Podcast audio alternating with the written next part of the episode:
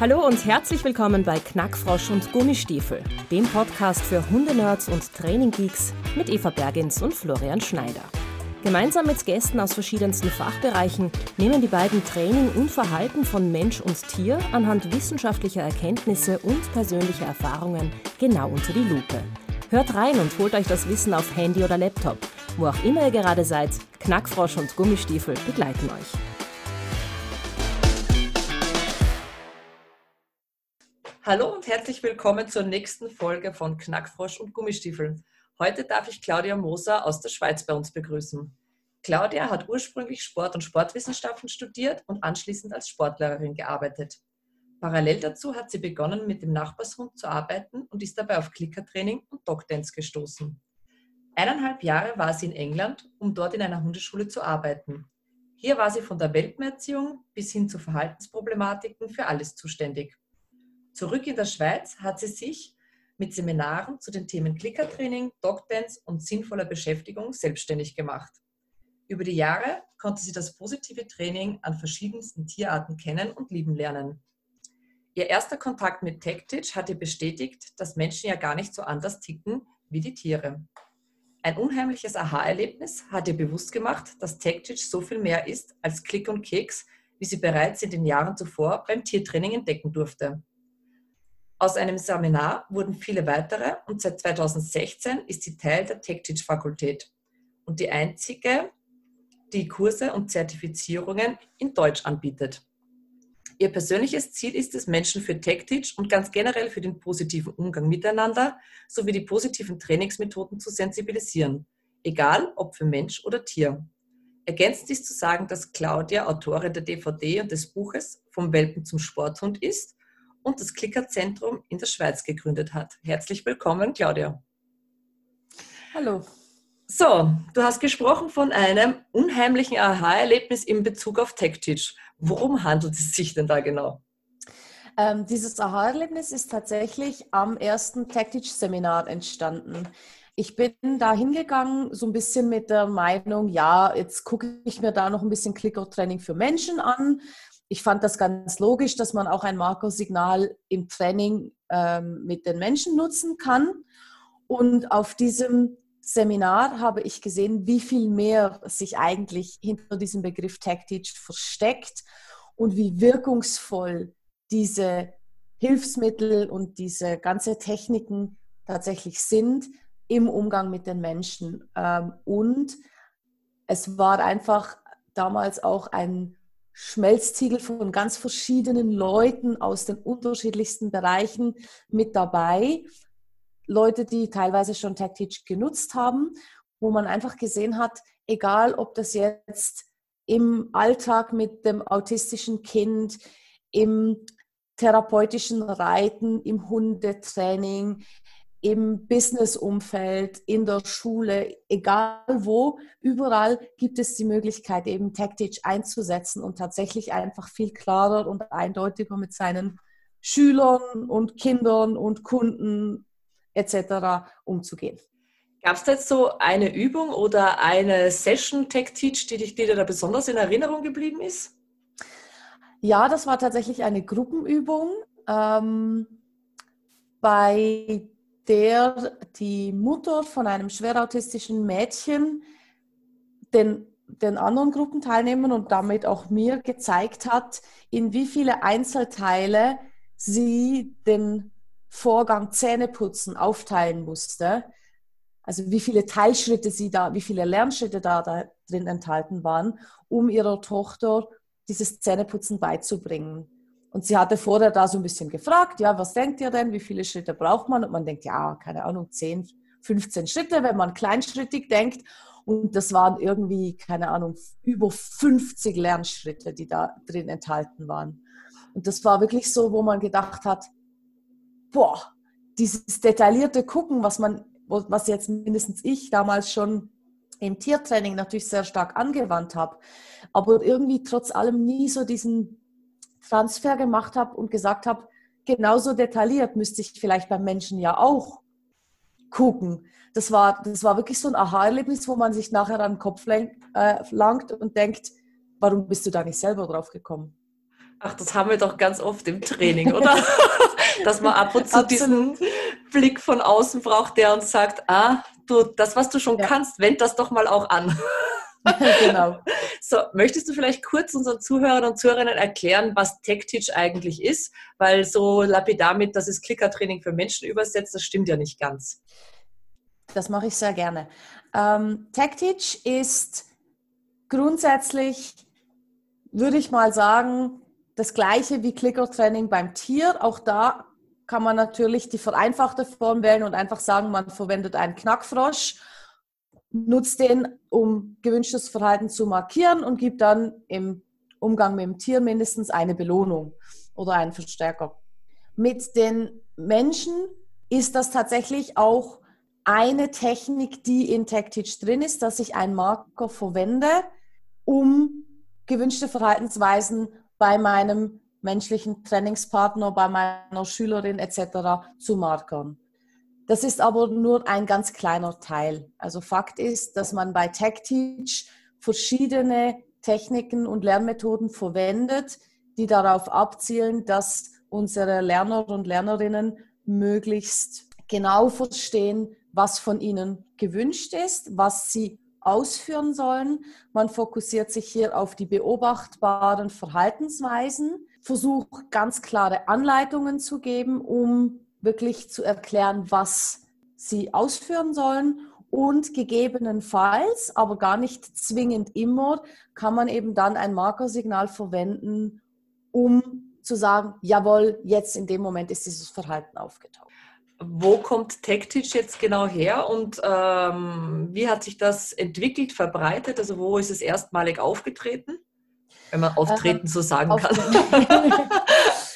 TechTeach ist äh, in den USA entstanden und zwar fast zeitgleich hatten zwei Trainerinnen, die aus komplett unterschiedlichen Bereichen kamen, eine ähnliche Idee. Und zwar war das zum einen Theresa McKeon, Sie war zu dem Zeitpunkt noch ähm, Gymnastiktrainerin und hat da Mädchen zu Kunstturnerinnen ausgebildet und hat parallel dazu mit ihrem eigenen Pferd Klickertraining gemacht und ist da eigentlich so ein bisschen auf diesen positiven Weg gekommen und hat irgendwann begonnen zu hinterfragen, wie es denn sein kann, dass sie mit ihrem Pferd einen gewaltfreien und positiven Umgang pflegt und wirklich dem Tier ganz viele Wahlmöglichkeiten gibt und eben auch mittels Clicker-Training neue Dinge trainiert und gleichzeitig mit ihren Gymnastinnen, mit ihren Mädels, die sie da trainiert hat, eigentlich einen sehr, ich würde jetzt mal sagen, traditionellen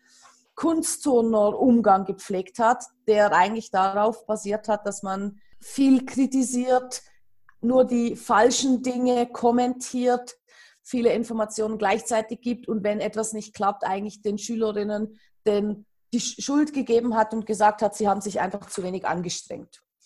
Und zeitgleich hat Joan Orr ebenfalls Mädchen und ich glaube auch Jungen unterrichtet, aber im Bereich ähm, Paralympics, also eigentlich im Bereich mit Kindern und Jugendlichen, die irgendwelche körperlichen oder geistigen Einschränkungen haben. Und auch sie hat begonnen, sich zu überlegen, wie man da vielleicht eben ähnliche Techniken nutzen könnte wie beim Tiertraining auch. Und die zwei Frauen wurden dann von Karen Pryor vernetzt miteinander. Also beide, sowohl Theresa als auch Joan, hatten ähm, die KPA-Ausbildung gemacht. Und im Gespräch mit Karen Pryor kam das eben so ein bisschen auf, dass sie am Überlegen waren, wie sie das jetzt mit ihren Schülern und Schülerinnen anwenden konnten und Karen Pryor hat die beiden vernetzt und daraus ist dann schlussendlich eigentlich TechTeach entstanden.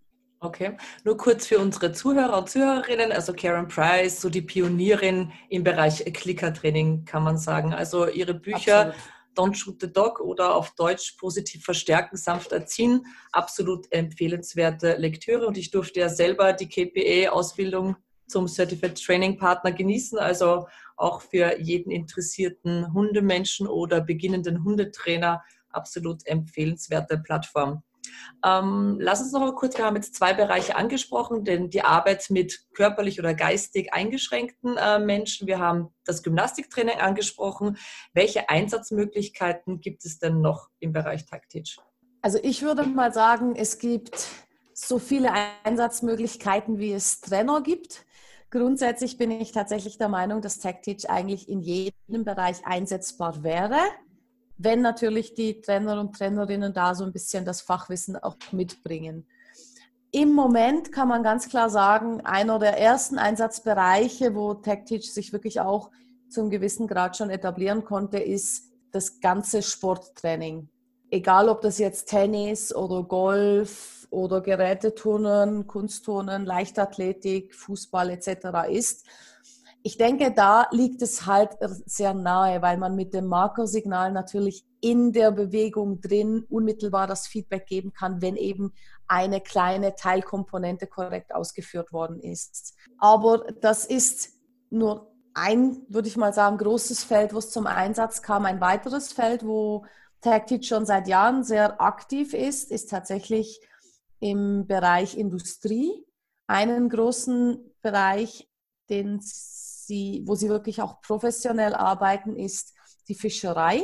Das heißt, TechTeach unterstützt ganze Fischereiflotten und Unternehmen dabei, ihre Arbeitsprozesse und ihre Unterrichtsmethoden mit TechTeach zu verbessern, mittels TechTeach, um da wirklich Arbeitsabläufe zu generieren, die sicher sind, wo die Verletzungsgefahr auch sehr gering ist, weil man muss sich natürlich vorstellen, wenn man dann auf hoher See mit scharfen Messern Fisch zerkleinert, bei starkem Wellengang, dass natürlich die Verletzungsgefahr da sehr, sehr hoch sein kann. Und da ist es natürlich unheimlich wichtig, dass die Mitarbeiter gut geschult sind. Und etwas, was vielleicht eine große Stärke von TechTeach ist, ist, dass es sehr oft ohne viele Worte funktioniert. Das heißt, man ist deutlich weniger abhängig von Sprache als, als in vielen anderen Unterrichtstechniken. Und gerade jetzt in diesen Fischereiflotten haben sie anscheinend einen sehr hohen Anteil an unterschiedlichen Nationen, die da arbeiten. Das heißt, man hat dann ganz viele Sprache. Mhm. Sprachen die, und oft eben wenig Verständnis von anderen Sprachen. Und dadurch konnten sie da wirklich mittels TechTeach diese ganzen Schulungsprozesse so erarbeiten, dass sie mehr oder weniger größtenteils nonverbal funktionieren und damit natürlich wieder für alle zugänglich machen. Das heißt, die haben einen immensen Gewinn an Sicherheit durch die Anwendung von TechTeach gehabt. Absolut. Also ja. es ist wirklich vielleicht einfach, weil man immer denkt, ja, natürlich kann man jetzt einen Knackfrosch im Sporttraining nutzen, und auch da sind natürlich die Gewinne teilweise sehr groß, weil natürlich die Sportler besser werden dadurch. Aber ich denke gerade eben in einem industriellen Bereich, wo es wirklich auch um Leben geht oder um, ja, in dem Fall tatsächlich Mitarbeiter, die vielleicht ansonsten Körperteile verlieren würden, wenn es ganz blöd läuft, da ist es wirklich sehr, sehr hilfreich und effektiv und wird schon seit Jahren eingesetzt. Ja, also ich habe ich habe selber das Vergnügen gehabt, bei dir Level 1 und Level 2 von TechTeach machen zu dürfen. Und wir hatten auch letztes Mal schon gesprochen über meinen Basisjob oder meinen Hauptjob, ja, über, genau. die, über die militärische Fliegerei. Und gerade jetzt würde ich mir den Bezug zum Militär nehmen, da ist ja Drill ganz oft noch ein Thema. Also ja. dieser militärische Drill und den hat man ja immer als sehr effizient angesehen und diese Abläufe zu automatisieren. Welchen Vorteil bringt mir TechTeach in Bezug auf den militärischen Drill? Also wenn ich sage, wir lassen den Drill außen vor, wir zerlegen das jetzt in TechTeach-Übungen, wir versuchen das Ganze von der positiven Seite mal aufzurollen, weil Drill, so wie der Name schon sagt, da ist ja viel Druck, viel, ja, viel ähm, negatives Einwirken auf meinen mhm. Lernenden äh, dabei. Welche Vorteile bringt mir TechTeach, wenn ich das jetzt sage, ich bringe das auch statt dem Drill mal unter? Das finde ich eine ganz spannende Frage. Ähm Lass mich überlegen. Also ich denke, ein großer Unterschied ist sicher, dass man beim TechTeach sich sehr darauf konzentriert, den Lernprozess wirklich kleinschrittig aufzubauen. Und was ich mindestens jetzt auch, das mag auch falsch sein, je nachdem, aber was ich im Kopf habe mit Drill, ist oft auch dieses einfach Eintrichtern von einem Endverhalten. Und wenn es geht oder wenn ich Fehler mache, dann kriege ich eins auf den Deckel und muss es dann halt so oft probieren, bis ich dieses Endverhalten richtig kann. So würde ich mir jetzt mal Drill vorstellen. Das heißt, der Vorteil oder vielleicht der Unterschied beim TechTeach wäre jetzt, dass ich zwar als Endziel auch habe, durch diese vielen Repetitionen eine Sicherheit und eine Automatisierung zu erreichen, aber dass ich gleichzeitig den Aufbau anders gestalte, dass ich mir also da tatsächlich überlege, okay, in welchen Zwischenschritten muss ich jetzt meinem Lernenden dieses Verhalten erklären und beibringen, dass dann wirklich jede Komponente zuerst einzeln erlernt wurde und dann zusammengefügt werden kann zu einer längeren Kette, bis dann eben das komplette Verhalten so ausschaut, wie ich mir das jetzt als Trainer wünsche. Und dass ich auf jeder von diesen Lernstufen tatsächlich über die Repetitionen schon so eine Automatisierung zu erreichen versuche. Und dadurch, dass ich halt kleinschrittiger arbeite, sinkt halt die Fehlerquote für meine Lernenden. Das heißt, sie haben die Repetitionen ohne die Fehler und ohne den Druck, weil sie ja wissen, was passiert, wenn sie einen Fehler machen, weil dann wieder von außen mehr Druck ausgeübt wird durch den Trainer, äh, den Chef, was auch immer. Und dadurch ist natürlich dieser Lernprozess viel motivierender. Ich denke, eigentlich liegt es sehr oft in der menschlichen Natur, dass er Spaß hat an Repetitionen. Weil wenn man einem Kind zuguckt, wenn es sich ein Verhalten erarbeitet, wenn es etwas übt, dann ist das nichts anderes als Repetition um Repetition und Wiederholung um Wiederholung. Ich denke, der Unterschied da ist, dass dieses, diese Freude am Lernen da ist, dieses Gefühl von, ich habe wieder etwas geschafft, ich kann wieder einen Schritt mehr. Und ich glaube, wenn wir bei unseren Lernenden dahin kommen, dass sie wieder Spaß haben am Erarbeiten von neuen Dingen, weil sie die Erfolgserlebnisse dazwischen eben auch haben, dann kriege ich auch Lernende, die tatsächlich langfristig voll gerne ihre Wiederholungen machen, weil sie immer wieder ein Detail finden, wo sie sagen, da kann ich mich noch verbessern, da kann ich noch besser werden. Und ich denke, jetzt gerade in deinem Beruf, denke ich, viele, die jetzt diesen Beruf suchen, haben diese Motivation eigentlich schon so ein bisschen bei sich dabei. Die bringen die ja schon mit. Die haben Spaß an diesen, ich würde jetzt mal sagen, an dieser Herausforderung, sich an sich selber zu messen und an der eigenen Leistung vielleicht zu versuchen, die nochmal zu verbessern. Das heißt, man muss eigentlich nur gucken, dass der Lernprozess so gestaltet wird, dass diese Freude erhalten bleibt, anstatt dass ich von außen immer nur kritisiere und sage, was alles nicht funktioniert, was alles falsch ist und damit eigentlich vor allem eines mache, nämlich das Selbstwertgefühl des Lernenden runtersetze. Ja, ich glaube, ich würde das voll spannend finden als Studie mit Vergleichsgruppen, die das gleiche Verhalten ausgebildet kriegen, einmal mit der Drill-Variante und äh, die Vergleichsgruppe eben mit Tech-Teach. Und dann äh, noch im Hinblick auf die Abrufbarkeit dieses Verhalten unter Stressbedingungen. Es gibt jetzt tatsächlich erste Studien in dem Bereich. Also okay. es wurde ähm, TechTeach, ein weiterer Bereich, wo TechTeach jetzt schon seit einigen Jahren wirklich sehr aktiv ist, äh, ist an einer Schule, wo orthopädische Chirurgen ausgebildet werden. Mhm. Ähm, und ich würde mal sagen, da sind die Lernmethoden ziemlich ähnlich. Also man bekommt hier einen bestimmten Ablauf ein, zweimal vorgezeigt und dann wird erwartet, dass man das kann. Und wenn man es nicht kann, dann sind so ein bisschen äh, die Repressalien von außen relativ groß. Und die haben tatsächlich umgestellt und haben ihre kompletten ähm, Unterrichtsmethoden auf TechTeach umgestellt. Und da gibt es jetzt erste Studien, die wirklich gezeigt haben, dass die Verhalten schneller gelernt wurden, dass ähm, die Motivation größer war bei den Lernenden und erste Indizien zeigen auch ganz klar, dass die, wie lange das Verhalten eben da bleibt, also wie lange sie es präsent haben, dass es auch länger ist. Okay, spannend. Ähm, das, ich denke, das, das ist sehr interessant, weiter zu gucken. Jetzt noch nicht als Studie, aber ähm, Anne Bergeron, das ist ebenfalls eine Tech-Teacherin aus ähm, den USA. Sie ist Tanzchoreografin und arbeitet wirklich in Musicals und Theatern und auch an einer Tanzakademie. Und sie hat tatsächlich mal ihre Schüler befragt. Und ich habe einige von diesen Interviews wirklich gesehen, wo sie die Schüler befragt hat, wie sie jetzt diesen Trainingsprozess er erlebt haben, mittels Tech Teach gegenüber, wie sie halt so klassisch ihre Tanzausbildung äh, genossen haben. Und das war sehr berührend zu sehen, wie, wie viel Unterschied das gemacht hat für diese Tänzer und Tänzerinnen und wie viele gesagt haben, Tech Teach hat hier nicht nur meinen Umgang mit Tanz verändert, sondern meine Sicht auf das Leben.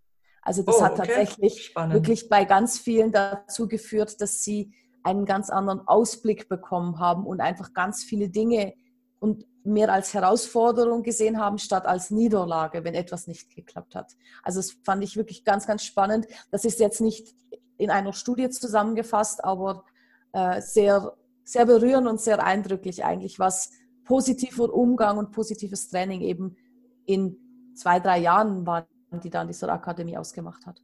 Es sind jetzt einfach mal Erfahrungsberichte, die man hoffentlich Ja. irgendwo dann mal gesammelt so ein bisschen auch finden kann. Ist nämlich immer schwierig, aber da haben wir ja im Klickertraining bei den Tieren das gleiche Thema, ähm, dass es zwar viele Ansätze gibt, aber diese Dokumentation immer noch so ein bisschen hinten nachhängt. Also ich habe da mit der Nicole Pfaller-Sadowski ja schon eine Aufnahme gemacht und sie hat gesagt, also es wirklich so Studien, wo darauf geachtet wird, auf die Latency, also wie schnell nach dem Klick das Verhalten tatsächlich aufgetritt und, und, und. Das sind immer Sachen, die bei vielen Studien noch vergessen werden. Und wenn du dann versuchst, Studien auszuwerten, dann fehlen einfach so diese kleinen Zwischendinge, die sie vergleichbar machen. Also das ist sicher ein schwieriges Thema und im Moment reden wir halt von vielen Erfahrungsberichten, aber die Ja. natürlich auch immens viel Input bringen. Jetzt reden wir schon die ganze Zeit von TechTeach und haben noch gar nicht gesagt, was TechTeach als, also ist ja ein englischer Begriff, was das eigentlich heißt.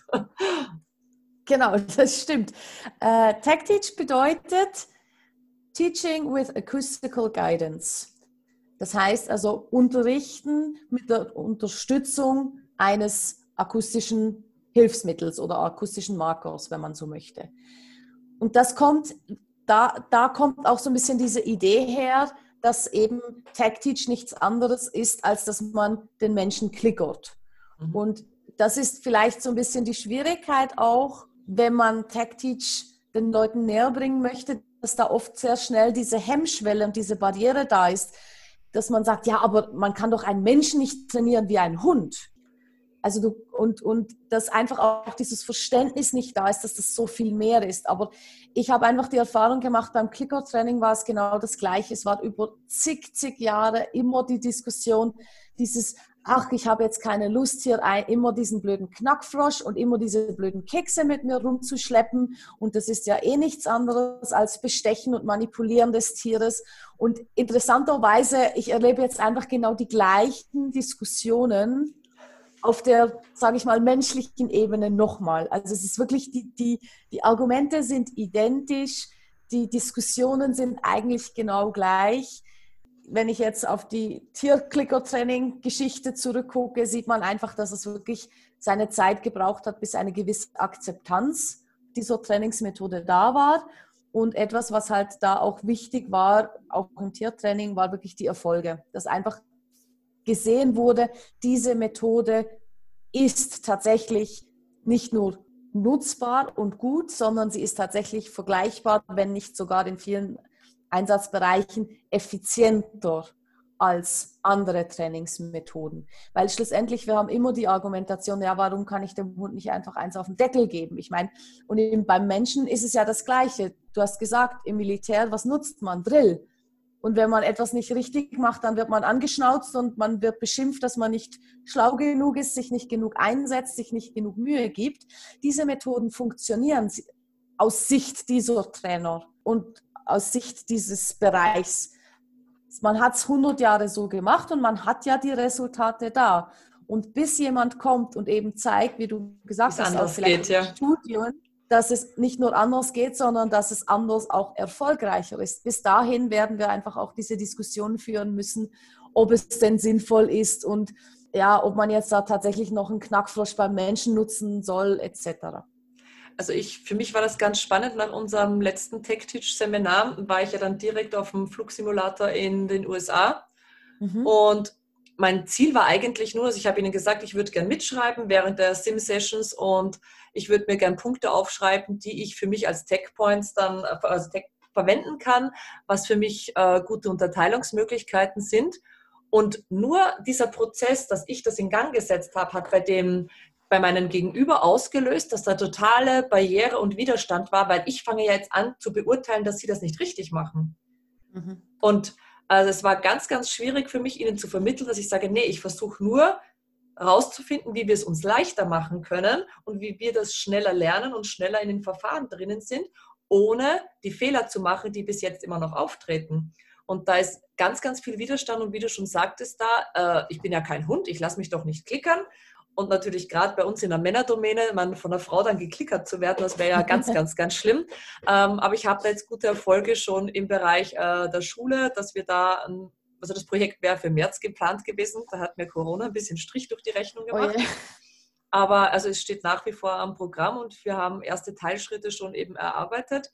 Ähm, aber was du angesprochen hast und was, glaube ich, auch ein riesiges, riesiges Thema ist, ist dieses ähm, Belohnen, Bestechen, Manipulieren und dieses fehlende Bewusstsein für operante und klassische Konditionierung. Das ist einfach irgendwie im Menschentraining, wenn man so sagen will, oder im Lernen des Menschen viel weniger vorhanden, als es im Bereich der Hunde noch schon vorhanden ist. Ja, ja ich glaube, da, also aus meiner Erfahrung ist das ein sehr, sehr großes Spannungsfeld und da sind auch, denke ich, zum einen viele Missverständnisse da und dann teilweise wirklich auch, ich würde mal sagen, Philosophien und ethische Bereiche, die hier so ein bisschen, und Welten, würde ich sogar sagen, die hier ein Stück weit auch aufeinander prallen.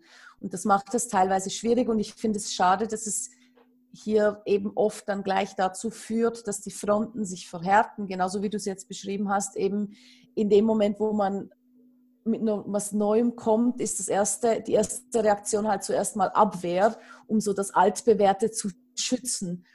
Und ich denke, da werden wir in den nächsten Jahren noch viel Arbeit und viel Gespräche und Diskussionen vor uns haben, wo ich denke, auch beide Seiten mal bereit sein müssen, wirklich aktiv zuzuhören, anstatt immer nur versuchen, seine Idee zu verteidigen. Und da nehme ich jetzt mich nicht aus. Also ich bin natürlich absolut dafür und absolut glühender Verfechter von ja, operantem Training auch beim Menschen. Und ich denke, da ist es aber auch wichtig, dass man zuhört, wenn jetzt jemand da seine Befürchtungen oder vielleicht auch gewisse Widerstände empfindet weil die kommen von irgendwo. Und ich denke, wenn wir nicht darüber reden und wirklich versuchen auch zu evaluieren, woher die kommen, werden wir da auch nicht vorwärts kommen. Und vorwärts kommen wir nur gemeinsam, aus meiner Sicht. Also ich denke, dieses Gegeneinander führt uns nicht weiter, weil nehmen wir noch mal ganz kurz deinen Bereich jetzt hier im Militär. Es geht ja nicht darum zu sagen, alles, was Sie bis jetzt gemacht haben, ist schlecht, sondern die werden ja schon ganz viele kleinschrittige Aufbaumethoden haben. Die haben sich ja schon ganz viel überlegt, die haben die Erfahrungswerte. Und etwas, was ich ganz schade finde, was oft passiert, ist, dass man dann, weil die jetzt in der Unterrichtsmethodik eine andere Philosophie vertreten, dass man all das Wissen so ein Stück weit einfach wegschiebt und sagt, ja. Die haben ja keine Ahnung, anstatt zu sagen, okay, wir haben eine unterschiedliche Ansicht bezüglich der Unterrichtsmethodik. Das kann man sicher als Fakt mal so sagen. Äh, das ist das, was du jetzt ja auch beschrieben hast. Und ich würde mal sagen, das kann vermutlich jeder aus irgendeinem seiner Lernbereiche genauso natürlich bestätigen. Aber da ist auch ganz viel Wissen da. Und was wir schaffen müssen, ist über viele gute Gespräche und Diskussionen, offene Diskussionen eben, dass man den Bereich, wo wir unterschiedlicher Meinung sind, eben die Trainingsmethodik, dass wir uns da annähern und vielleicht muss man halt auch da einen kleinschrittigen Shaping-Prozess wählen, anstatt einfach zu sagen, ich habe die Wahrheit mit Löffeln gefressen, ihr müsst es jetzt machen wie ich. Und ich glaube, dann können wir wirklich viele in vielen Bereichen unheimlich schnell auch mehr erreichen. Ganz klar. Das erinnert mich gerade so an dieses Beispiel, wenn bei uns ein junger Leutnant frisch ausgemustert von der Militärakademie kommt. Und er kommt in eine alteingesessene Einheit dann hat er zwei Möglichkeiten. Er sagt, ich drehe jetzt hier mal den Laden um und ich krempel alles um und hat 100% der Belegschaft gegen sich. Oder er sagt, okay, ich habe zwar neue Ideen, aber ich weiß, es geht nur mit dem alten Bestand, der da ist an Leuten. Und ich höre mir mal an, was die zu sagen haben und dann versuchen wir gemeinsam den Prozess zu optimieren. Und da sieht man einfach, wenn eben junge Leute, die Führungsqualitäten haben, in die Einheiten bei uns kommen, die das schaffen, dann ist diese Einheit als Ganzes erfolgreich. Wenn der aber sagt, ich will jetzt aber meinen Kopf da durchsetzen, dann scheitert diese gesamte Einheit und solche Leute halten sich dann auch meistens dort gar nicht lange. Ja. Ich glaube, das ich, ist genau dieses Thema, ja. Mhm. Was mir ganz gut gefällt, ist das, was du jetzt gerade gesagt hast, dieses Prozess optimieren. Ich denke, wenn wir uns auf der Ebene bewegen könnten, auch gedanklich und vielleicht auch in den Gesprächen, würde das vermutlich viele der Emotionen rausnehmen, weil man eben an einem Prozess arbeitet. Es geht hier tatsächlich um beobachtbare Verhaltensweisen, die man verändern möchte, die man optimieren möchte. Und mit optimieren nimmt man ja auch schon mit hinein, dass man eben sagt, es gibt schon Dinge, die da sind, die man jetzt eigentlich nur noch optimieren kann. Aber man sagt eben zum Beispiel schon mal auch sprachlich nicht, das, was ihr bis jetzt gemacht habt, ist nicht schlecht. Mhm. Sondern man sagt eben, ihr habt schon etwas ganz Gutes und jetzt können wir noch optimieren und noch so ein bisschen mehr da herausholen. Ich denke, das ist sicher ein ganz, ganz wichtiger Bereich, dass man da eben schaut, wie kommt man auf diese Ebene, dass man wirklich eine Prozessoptimierung macht. Das andere, was ich jetzt vorhin so ein bisschen umgangen habe, aber ich würde da ganz gerne noch mal ein bisschen darauf zurückkommen, ist tatsächlich diese ethische Diskussion. Mhm. Dieses, darf ich einen Menschen trainieren? Das ist interessanterweise im Militär keine Frage. Ja, die sollen gefälligst ihre Dinge so lernen, wie sie es ausführen sollen, und zwar alle gleich. Und es ist im Sport kein Problem weil man da natürlich eben auch sagt, man möchte gerne, dass der Sportler möglichst schnell, möglichst erfolgreich ist und die Verhaltensweisen möglichst gleichbleibend ausführt. Und ich glaube, das ist auch der Grund, weshalb das die ersten Bereiche sind, wo TechTeach tatsächlich auch leicht Fuß fassen kann. Überall da, wo es eben um diese ganz klar beobachtbaren Verhaltensweisen geht, wo es nicht darum geht, wie fühlt sich der Mensch dabei, äh, wo es nicht darum geht, was hat der die Wahl oder nicht? Weil jemand, der ins Militär geht, mindestens in unseren Breitengraden, der macht das freiwillig. Ein Sportler, der macht das in Anführungsstrichen natürlich auch freiwillig. Der hat sich zum Ziel gesetzt, in seinem Sport einen Weltmeistertitel zu holen zum Beispiel. Das heißt, da ist ganz viel Eigenmotivation da. Und da hat man dann auch nicht so diese ethische Diskussion, weil die wollen besser werden. Ich denke, diese ethische Diskussion, die taucht immer da auf, wo man halt vielleicht auch mit Lernenden arbeitet, die nicht unbedingt lernen wollen, mhm. die vielleicht nicht so viel eigene Motivation mitbringen.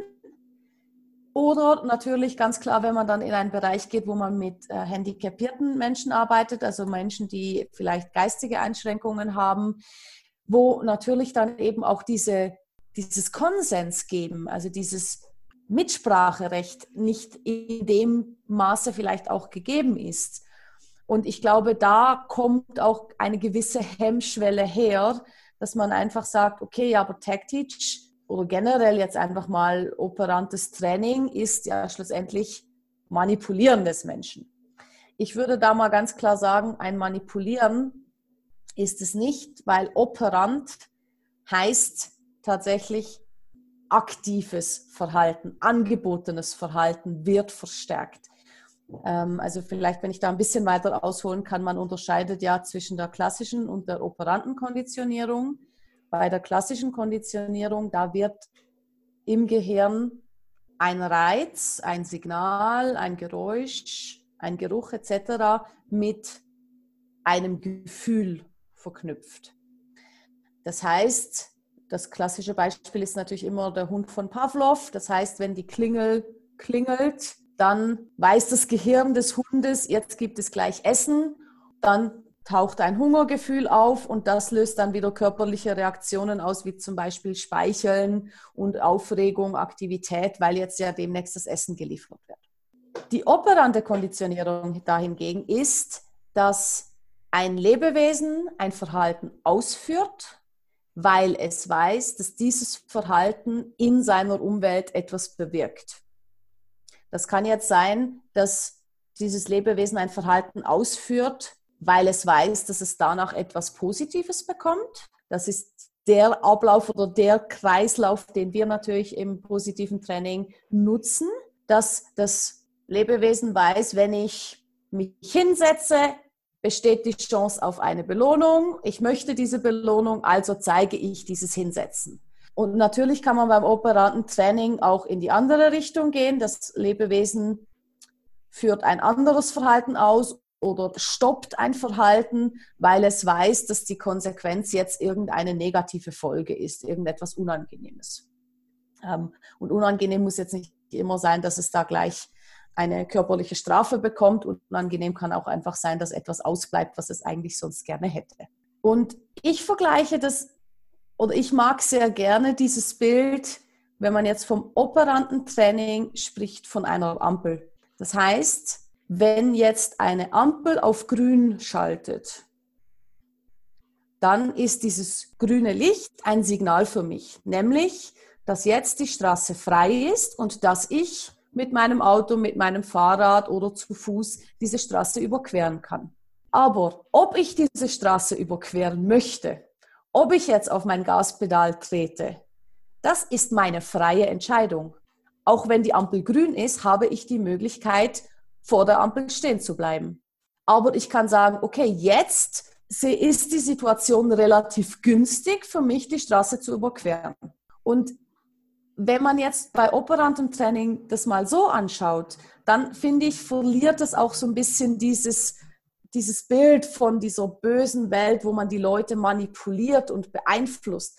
Natürlich ist die Ampel da und gibt mir eine Info. Es ist grün, du kannst dich bewegen.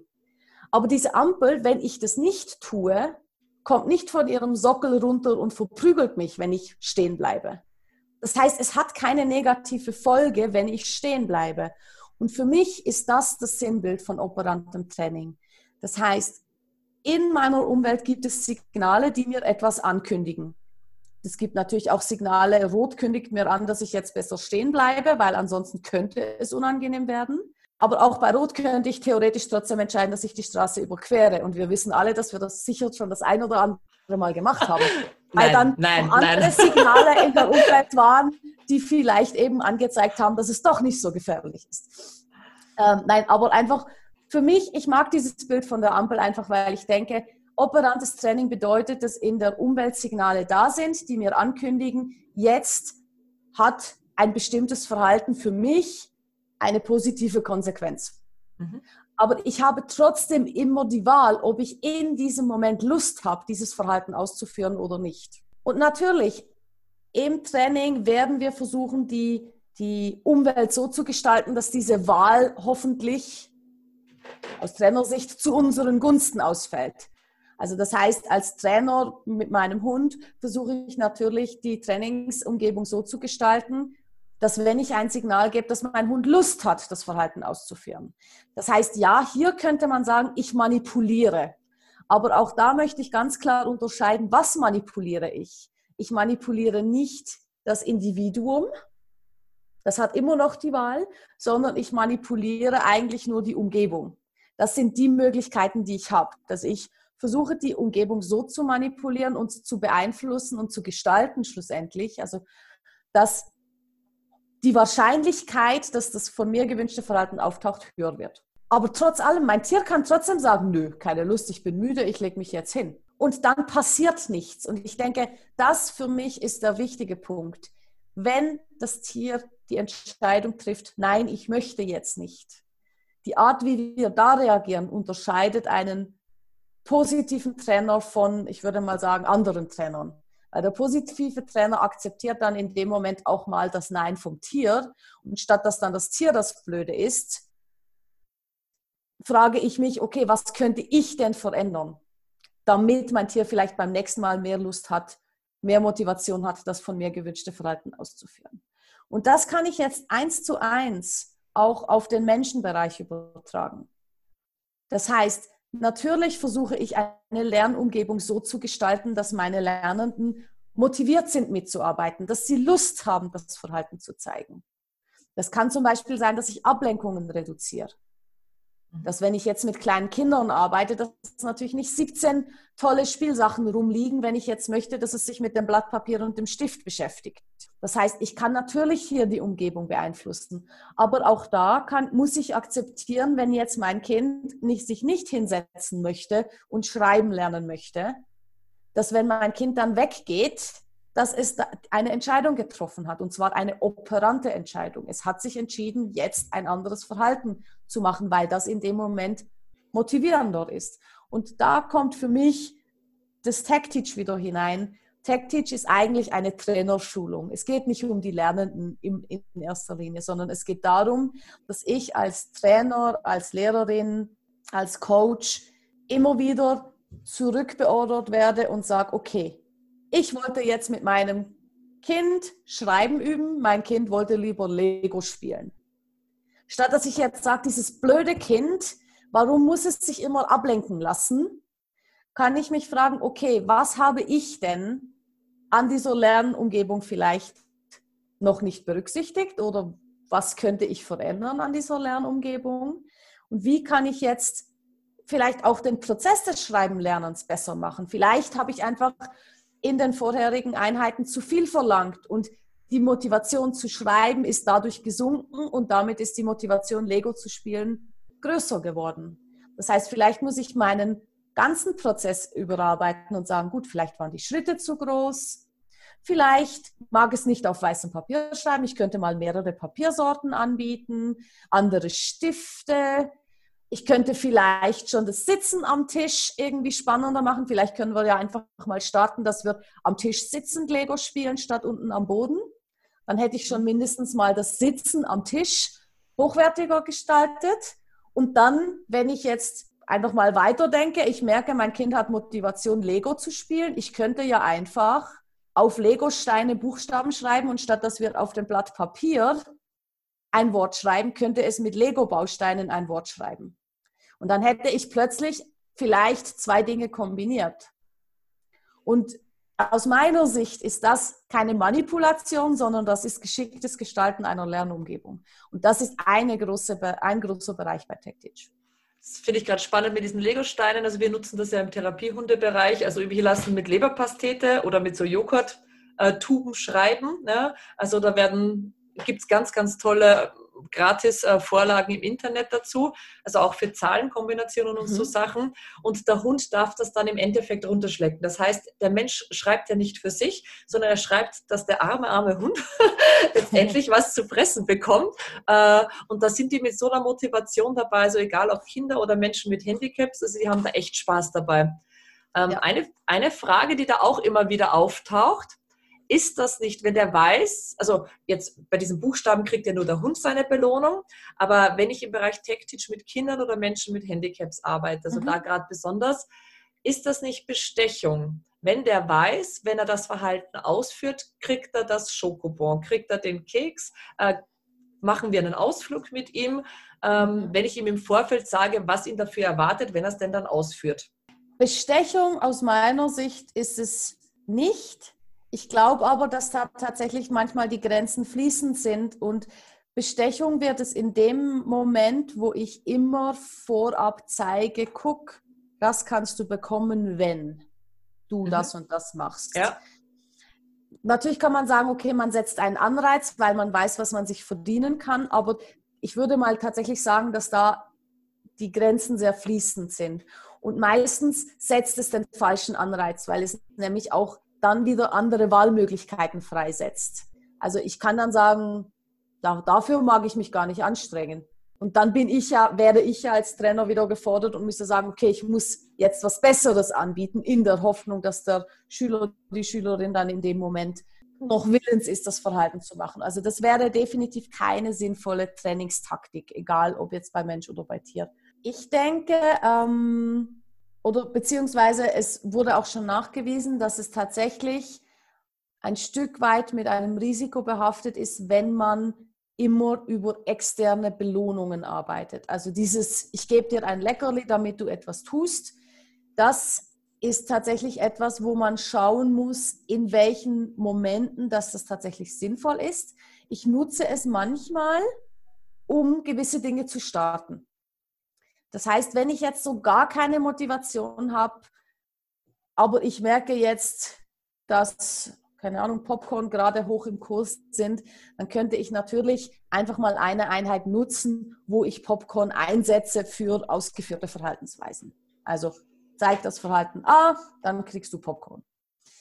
Was man aber aufpassen muss, ist, dass nicht der komplette Lernprozess von diesen kleinen Belohnungsstückchen, sage ich jetzt mal, abhängig wird und dass man nicht nur sich darauf verlässt. Und ich denke, das ist wieder da, wo eben man sagen muss, wie bei allen Trainingsmethoden, Klick und Keks ist eine kleine Komponente des ganzen Lernprozesses und es ist aus meiner Sicht in vielen Bereichen der kleinste Teil. Was ich viel eher eben gucken würde, ist, finde ich im Tun Dinge, die für meine Lernenden schon motivierend sind. Also deswegen habe ich dieses Beispiel mit Lego-Spielen gebracht. Für mich wäre das jetzt etwas anderes als eine externe Belohnung, weil ich eigentlich versuche, das, was Spaß macht, nämlich mit Lego-Klötzen Sachen zu bauen, mir eigentlich nutze, um parallel, so ein bisschen damit eingebaut, meine, meine Lernziele zu erreichen, wenn man so möchte. Und wenn das dann mal klappt, wenn ich jetzt sage, okay, das Kind hat jetzt voll Spaß gehabt, mit Lego-Klötzen Buchstaben zu machen, da muss ich ja nicht nachher nochmal eine Belohnung geben, da braucht es nachher keine Popcorn. Das heißt, eigentlich ist dann in diesem Prozess schon etwas drin, was verstärkend wirkt, was so wirkt, dass das Kind in dem Moment tatsächlich weiter dranbleiben möchte.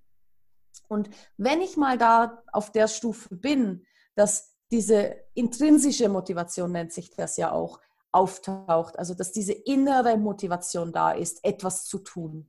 Ab dem Moment bin ich sowieso als Trainer meistens fein raus, weil dann muss ich nur noch diese Motivation weiter fördern, indem ich immer wieder kleine Lernerfolge gebe. Weil dieses sich verbessern, wie gesagt, aus meiner Sicht ist etwas, was den meisten Menschen wirklich gegeben ist. Und das wirklich, wo wirklich auch die Motivation da ist. Ich denke, schwieriger wird es tatsächlich im Bereich, wo man wirklich mit geistig behinderten Menschen arbeitet, die einfach teilweise vielleicht da auch gar nicht so sehr die Kapazität haben. Ich weiß es nicht, ich komme nicht aus diesem Bereich. Vielleicht bin ich, liege ich hier auch komplett falsch. Und wenn man da genau hinschauen würde, würde man da genau solche Prozesse auch wahrnehmen. Aber in dem Bereich ist es tatsächlich öfters auch mal so, dass man tatsächlich auch mit diesen externen Belohnungen arbeitet, einfach mit diesen Verstärkern, um gewisse Dinge zu üben. Also ich durfte das ja selber schon anwenden im Bereich äh, von Menschen mit äh, geistigen Einschränkungen. Ähm, und für die ist es so toll. Also wir haben, also so Pfeifenstopfer, kennst du die? Ja. Da Frohlich, ja. Frohlich aufgefädelt und die durften dieses Frohlig dort runterfädeln. Also das war diese Pfeifenstopfer waren verformt und diese Frohlig runter. Und du hast dort äh, kognitive, du hast ähm, geistige Fähigkeiten so ein bisschen angewendet und auch die haben mit ihren Fingern arbeiten müssen, um dem Hund sein Leckerli zu geben. Mhm. Und da hatten sie für sich selbst jetzt keine externe Bestätigung, aber für den Partner Hund. Mhm. Und das gleiche mit diesen Vorlagen, wo Sie Buchstaben oder Zahlen drauf markieren müssten. Die kommen übrigens aus dem Bereich, den du vorher angesprochen hast, für Lego und äh, ich glaube okay. Play-Doh heißt das, oder? Diese Knetma Knetmasse. Knete, ja. ja. Ja. also die kommen aus dem Bereich, dass Kinder mit Legosteinen und äh, Knetmasse diese Buchstaben nachlegen. Also ist, ich habe zum Beispiel eines, das ist ein Piratenbild. Äh, da ist der Pirat mit einer Schatztruhe, dann sind zehn Kästchen und dann ist die Buch, also ist der Buchstabe oder die Zahl äh, groß drauf. Und die mussten in die Schatztruhe eben so viele mit Plastilin äh, so viele Münzen reinlegen, wie eben die Zahl angegeben hat. Von den zehn Kästchen so viele mit Plastilin oder Lego ausfüllen und eben die Zahlen nachlegen mit Plastilin oder mit Lego. Und mhm. äh, dadurch ist es gekommen und ich nutze das eben ganz gern. Foliert Leberpastete drauf und für die Hunde dann zum Abschlecken. Dann kommt zusätzlich noch die Komponente dazu, die müssen das den Hunden hinhalten und die Hunde können das dann abschlecken und dieses dagegenhalten und ein bisschen Druck machen und sich diese Mobilität, die sie dazu brauchen. Also da sind ganz, ganz viele Komponenten dabei und da braucht es tatsächlich keiner zusätzlichen mhm. Bestätigung für ja. den Lernenden. Also ist ein ganz, ganz spannender Bereich. Ja, ich denke, wir müssen vielleicht auch wegkommen gedanklich von diesem Lernen bedeutet, man macht nur etwas gleichzeitig. Also man übt jetzt Schreiben oder man übt jetzt Rechnen etc. Ich denke, ich meine, wenn man so im Bereich Montessori äh, Unterrichtsmaterialien ja schaut, da wird ja schon ganz viel damit ja. auch gearbeitet, äh, dass eben Lernen auf ganz vielen Ebenen stattfindet und ob das Kind jetzt wenn sich das Kind für Waldtiere interessiert, dann zählen wir halt Rehe und Füchse dann hat das Kind genauso zählen gelernt wie das Kind, was lieber Autos mag und wir zählen halt an der Straße die Autos. Also ich denke, wir müssen wegkommen von diesen, man macht alles für alle gleich. Ja. Das ist vielleicht auch nochmal etwas, das habe ich tatsächlich irgendwie noch komplett ausgelassen, aber etwas, was bei mir beim Tech Teach extrem wichtig ist, ist ja dieses individuell auf den Lernenden eingehen und auf die Bedürfnisse des Lernenden eingehen. Und ich denke, da kommen wir eben dann auch wieder hin, dass wir einfach sagen, okay, nicht jeder hat die gleichen Motivationen, nicht jeder hat die gleichen Interessen. Und wenn ich es jetzt als Trainerin, als Trainer, als Lehrerin schaffe, mit den Interessen der Lernenden zu arbeiten, dass ich da ganz viel Wissen und Inhalte vermitteln kann, und die Motivation ist da, eben weil schon eine Motivation, eine Grundmotivation, würde ich jetzt mal sagen, für ein bestimmtes Thema da ist. So wie du jetzt eben sagst, okay, ihr habt eigentlich Fingerfertigkeit, ein bisschen zählen, ein bisschen ähm, gucken und Koordination etc. alles gleichzeitig geübt mit Frohlich abfädeln. Und da würde man jetzt sagen, ja, der lernt ja gar nichts dabei, aber vielleicht hat er gelernt, dass da immer vier Frohlich drauf sind. Ja, hat gleichzeitig noch parallel gelernt, dass er mit den Fingern kleine Objekte greifen kann, was dann wieder in einem anderen Bereich praktisch ist. Aber ich glaube, die Schwierigkeit gerade in diesen Bereichen und Schule gehört da für mich bis zu einem gewissen Grad auch dazu, wobei man da auch sagen kann, dass mittlerweile doch in vielen Bereichen da auch extrem sich die Unterrichtsmethodiken schon geändert haben. Absolut, Aber ja. generell, generell ist es immer noch so, dass man einfach so eine Methode hat. Und wenn der Schüler damit nicht lernt, ist das halt die Schuld vom Schüler. Und ich glaube, wir müssen noch viel, viel mehr in diesen Bereichen wirklich dieses Bewusstsein fördern, dass es unsere Aufgabe ist. Wir sind die Trainer. Das heißt, wir werden dafür bezahlt, dass wir Fachwissen so aufteilen, dass unsere Lernenden damit etwas anfangen können. Das ist unser Job.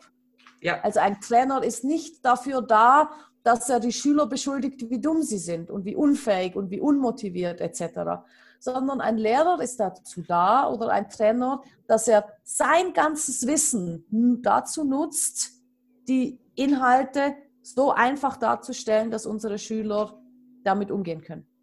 Ich hatte übrigens heute eine Erinnerung unseres Tech-Teach-Seminars von 2018. Wie lustig. Ja, da habe ich am Abend mit der Romana äh, Train the Trainer gespielt. Mhm. Und das Ziel war, dass sie sich vom Sessel 10 cm hochhebt und diese Position kurz hält. Geendet hat das Ganze äh, in verdrehten Beinen der Romana neben dem Sessel äh, ja, ich habe heute diese Erinnerung, Erinnerung geteilt äh, mit dem Kommentar Trainende Trainer oder wie ich der Romana beibrachte, die Beine zu verrenken. Und die Romana hat das kommentiert. Ähm, es ist nie der Lerner, also, sondern die Aufgabe des Trainers. Absolut, das absolut. Verhalten richtig beizubringen. Und das war für uns beide damals eben in dieser Zusammenhang mit Tech-Teach-Seminar ein totales Aha-Erlebnis, mhm. dass äh, wir gar nicht alle unsere Fähigkeiten ausnutzen und dieses, okay, ich habe es jetzt zweimal mit dem Ansatz probiert. Ich bin nicht zum Erfolg gekommen. Hey Trainer, ändere deinen Ansatz. Genau, ja. Und ich glaube einfach, dass das macht aber auch die Hemmschwelle, Tech-Teach zu nutzen, wieder größer. Ja. Weil ja. du hast es, du hast es vorhin einmal angesprochen, dass da diese Hemmschwelle ist, wenn man sagt, man könnte es auch anders machen, wird das oft auch als Kritik am Altbewährten empfunden. Ja.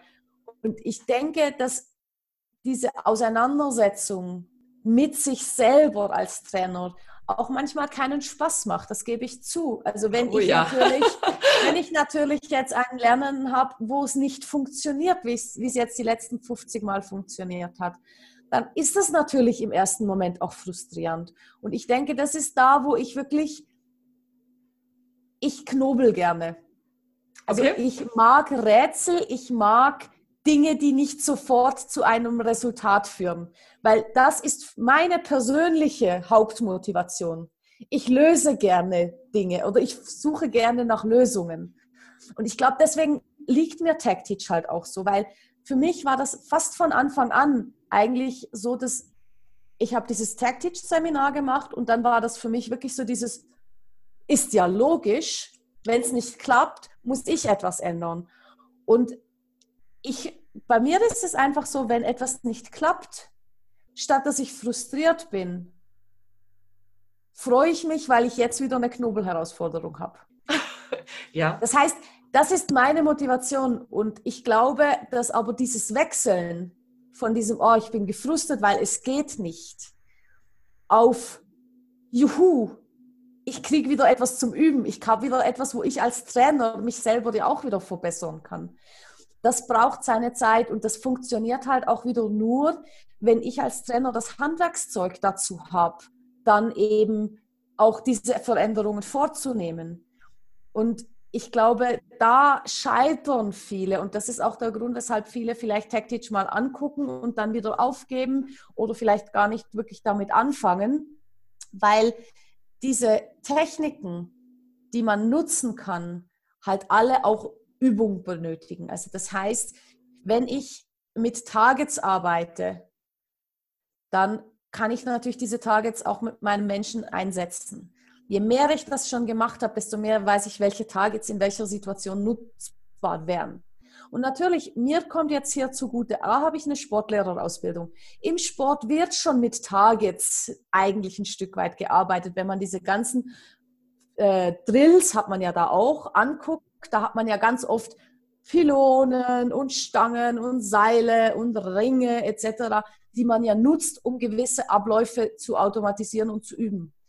Dann habe ich zusätzlich jetzt fast 15 Jahre mit Tieren gearbeitet und da sehr, sehr extensiv mit Targets gearbeitet. Das heißt, für mich kommt, wenn etwas nicht klappt, meistens sofort das Bild von, okay, hier könnte ich mit diesem Target arbeiten.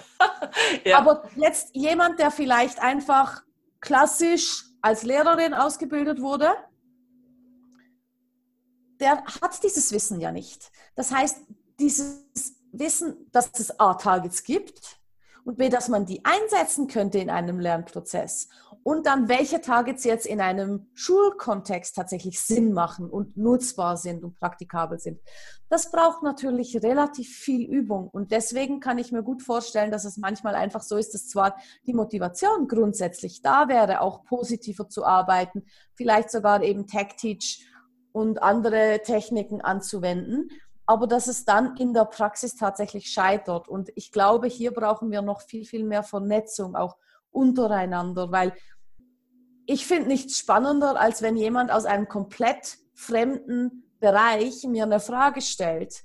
Also wenn jetzt eben der, keine Ahnung, der Mathelehrer kommt und sagt, ja, wie kann ich jetzt meinem Kind Rechnen beibringen? Oder wenn dann eben vielleicht jemand kommt aus der Industrie und sagt, ja, ich habe hier diese Maschine und ich habe hier diese Arbeiter und die vergessen immer den einen Schalter umzuswitchen. Keine Ahnung. Ich finde das spannend, weil das ist dann wieder meine Knobelaufgabe. Dann muss ich von Ihnen erfahren, was benötigen Sie, was, was sind Ihre Ziele, was wollen Sie denn erreichen? Und dann kann man vielleicht im gemeinsamen Gespräch eben interessante Lösungen finden. Und ich glaube, TechTeach knabbert da noch ein bisschen an dieser mangelnden Vernetzung. Und es knabbert noch ein bisschen daran, dass wir noch nicht in allen Bereichen mindestens zwei, drei Teams haben, die da das schon eine Weile wirklich aktiv anwenden, anwenden. Mhm. dass man auch mal wirklich sagen kann, ja, ich habe das probiert, aber das funktioniert hier nicht.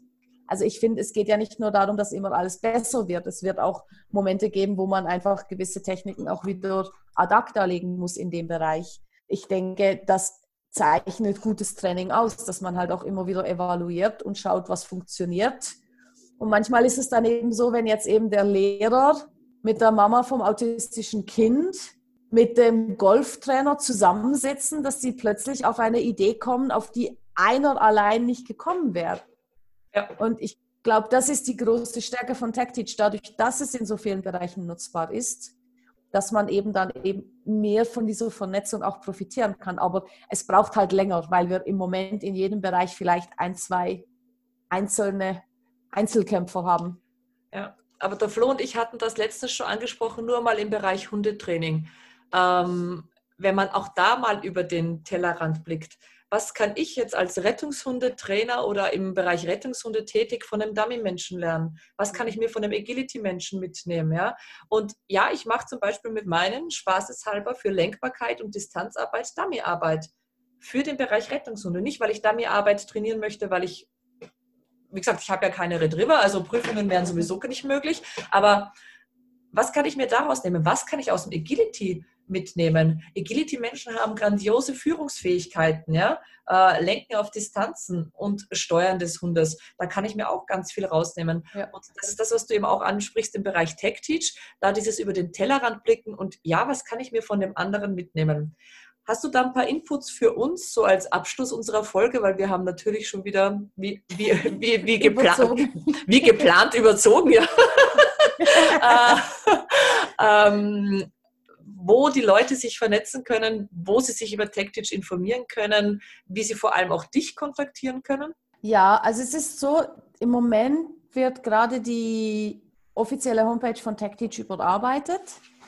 Äh, die Homepage heißt techteach.com. Hier gibt es ganz viele Informationen. Es wurden jetzt in der letzten Zeit auch viele neue Webinare aufgezeichnet. Es finden immer mal wieder Blogbeiträge statt. Man kann hier Mitglied werden für ganz kleines Geld und hat dann wirklich auch Zugriff auf diese ganzen Inhalte. Man kann auch viele Inhalte gratis sich mal anschauen. Also man muss jetzt nicht Mitglied sein, um diese Inhalte anzugucken, aber wenn man Mitglied ist, hat man dann einfach noch ein bisschen Zusatzangebote mit Gratis-Podcasts etc., die da auch enthalten sind. Im Moment ein, eine kleine Einschränkung, die besteht, da sind wir jetzt dran, wir sind da gerade am Lösungen suchen, ist tatsächlich, dass ein Großteil englischsprachig ist. Mir ist das bewusst, dass das für manche wirklich auch eine Hemmschwelle ist, ein Hindernisgrund. Ähm, die Schwierigkeit ist einfach, dass es ganz viele Jahre nur auf Englisch verfügbar war. Und dass dadurch, dass jetzt der deutschsprachige Bereich erst gerade so im Kommen ist, halt einfach das auch eine Weile dauert, bis da genügend Leute auch Interesse haben an deutschen Inhalten, dass es sich halt wirklich auch lohnt, dass die ganzen Inhalte auch auf Deutsch zu übersetzen. Ich werde sicher einige Webinare übersetzen jetzt. Das ist schon angedacht und wir sind gerade am gucken, ob vielleicht noch eine Teil-Homepage oder Teilbereiche wirklich auch übersetzt werden können. Ah, cool, ja, okay. Äh, da, da laufen jetzt gerade Diskussionen, wie das halt umsetzbar ist. Das sind sicher mal Bereiche, wo man die offiziellen Informationen bekommt. Also da hat es dann wirklich auch Seiten, wo die ganzen Studien oder auch Vorstudien, die schon gemacht wurden in den verschiedenen Bereichen, aufgelistet sind. Da sind diese ganzen Referenzen, was an Literatur vorhanden ist, aufgeführt. Es hat eben Videos. Das heißt, es lohnt sich sicher, da mal so ein bisschen zu stöbern. Und ich würde mal sagen, viele Inhalte kann man mindestens zum Teil auch via Google Translate mindestens mal so übersetzen, dass man der Spur nach versteht, worum es geht, auch wenn das mir klar ist, dass das natürlich nicht ganz so angenehm ist, wie wenn es direkt auf Deutsch übersetzt wäre. Dann könnt ihr mich sehr gerne kontaktieren unter kontakt at klickerzentrum.ch. Also klickerzentrum.ch ist meine Website. Da hat es auch ein Kontaktformular drauf. Da stehen eigentlich alle Informationen zu mir drauf. Da könnt ihr auch mich direkt anschreiben oder antickern, wie ihr das gerne möchtet. Ich habe da auch, sobald wieder Seminare geplant sind, jetzt aufgrund von Corona ist natürlich auch alles ein bisschen anders, aber ähm, sobald wieder Tech-Teach-Seminare geplant sind, werden die da auch aufgeführt. Das heißt, gerade wenn ihr jetzt nach deutschsprachigen Seminaren guckt, könnt ihr wirklich auf meiner Homepage gucken, da führe ich die ganzen auch auf. Und wie gesagt, wir sind jetzt gerade am gucken, was es noch für zusätzliche Möglichkeiten gibt und vielleicht besteht ja dann die Möglichkeit, sobald da mehr Infos da sind, dass ich das, das allenfalls via Podcast oder so auch nochmal irgendwie weiter verbreitet. Ich, ich, glaube, Claudia, das war nicht der letzte Podcast, den wir gemeinsam gemacht haben. ähm, äh, ich glaube, richtig im Kopf zu haben, die Aurea hat doch das Buch, Buch von der Theresa übersetzt. Die hat das, genau, ja. Ja, das sollte im, im September kommen, glaube ich, ne? Das ist, glaube ich, im Moment im Druck, ja. Ich glaube, ja. das ist, ah, die ist, ich glaube, da ist, das geht nicht mehr lange, bis das verfügbar ist, ja. wenn ich das richtig sehe. Und bevor wir es vergessen, save the date, gell? Vergiss nicht, ja, Werbung zu machen. Oh, ja. Genau, ja, unbedingt. Ich hatte es mir noch aufgeschrieben und dann doch vergessen. Siehst du. Vielen, vielen Dank. Also ich organisiere nächstes Jahr vom 3. bis 5. September eine große Tech-Teach-Konferenz. Die, die, die Konferenz heißt äh, das ABC menschlichen Lernens.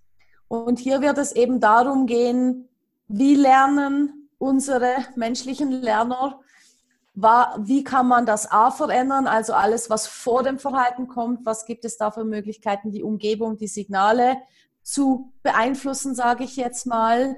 Dann B, wie kann ich das, die Verhalten verändern und dann C, was kann ich denn an den Konsequenzen verändern, dass eben gewisse Verhaltensweisen auch häufiger auftauchen. Und ich hatte letztes Jahr schon eine Tech-Teach-Konferenz organisiert mit verschiedenen Referenten, wirklich aus Italien, England, aus den USA, wo es wo wirklich die ganze Bandbreite von Anwendungsmöglichkeiten von TechTeach wirklich auch vorhanden war. Also wir hatten eine Trainerin da zum Beispiel, die Führhunde, Blindenführhunde ausbildet und das Führtraining und das Mobilitätstraining für blinde Menschen macht. Ich hatte Anne Bergeron da, die eben Choreografin ist und Tag Teach in ihrem Stepptanzunterricht und in ihrer Tanzschule nutzt. Theresa war da, Eva Bertilsson war da. Also wir werden definitiv auch wieder ganz interessante Referenten haben im nächsten Jahr. Ich, ich habe schon einige vorgebucht. Sobald es hier mehr Infos gibt, werde ich die dann auch verraten. Aber ich möchte da tatsächlich jetzt gerade noch so ein bisschen warten, bis ich die definitiven Bestätigungen habe. Jetzt gerade durch Corona hat sich das auch nochmal alles ein bisschen verzögert.